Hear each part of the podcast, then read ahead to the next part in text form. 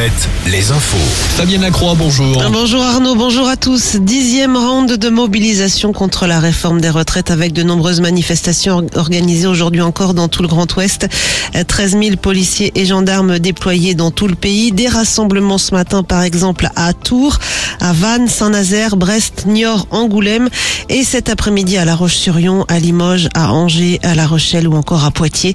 Si vous devez prendre le train, attention, 3 TGV sur 5 programmés, de même que la moitié des TER et un quart des intercités. Perturbations également dans la circulation des bus et des trams, mais aussi dans les administrations et les écoles. À Limoges, les étudiants ont reconduit hier le blocage de la fac de lettres, tout comme à l'université Bordeaux-Montaigne.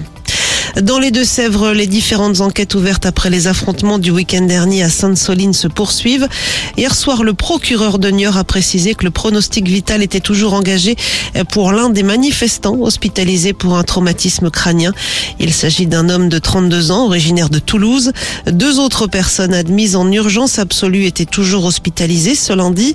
Selon des manifestants et des élus présents ce week-end à Sainte-Soline, les forces de l'ordre auraient retardé la prise en charge des blessés ce que dément le ministre de l'Intérieur Gérald Darmanin, de même que le SAMU 79 qui assure ne pas avoir été obstrué dans l'exercice de ses fonctions.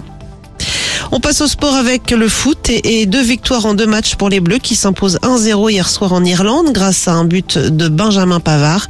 La France prend la tête de son groupe pour les éliminatoires de l'Euro 2024.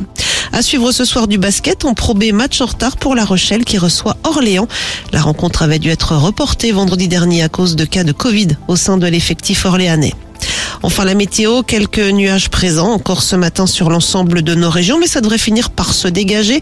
Des éclaircies malgré un ciel voilé pour cet après-midi sur les pays de la Loire, le centre Val-de-Loire et la Nouvelle-Aquitaine.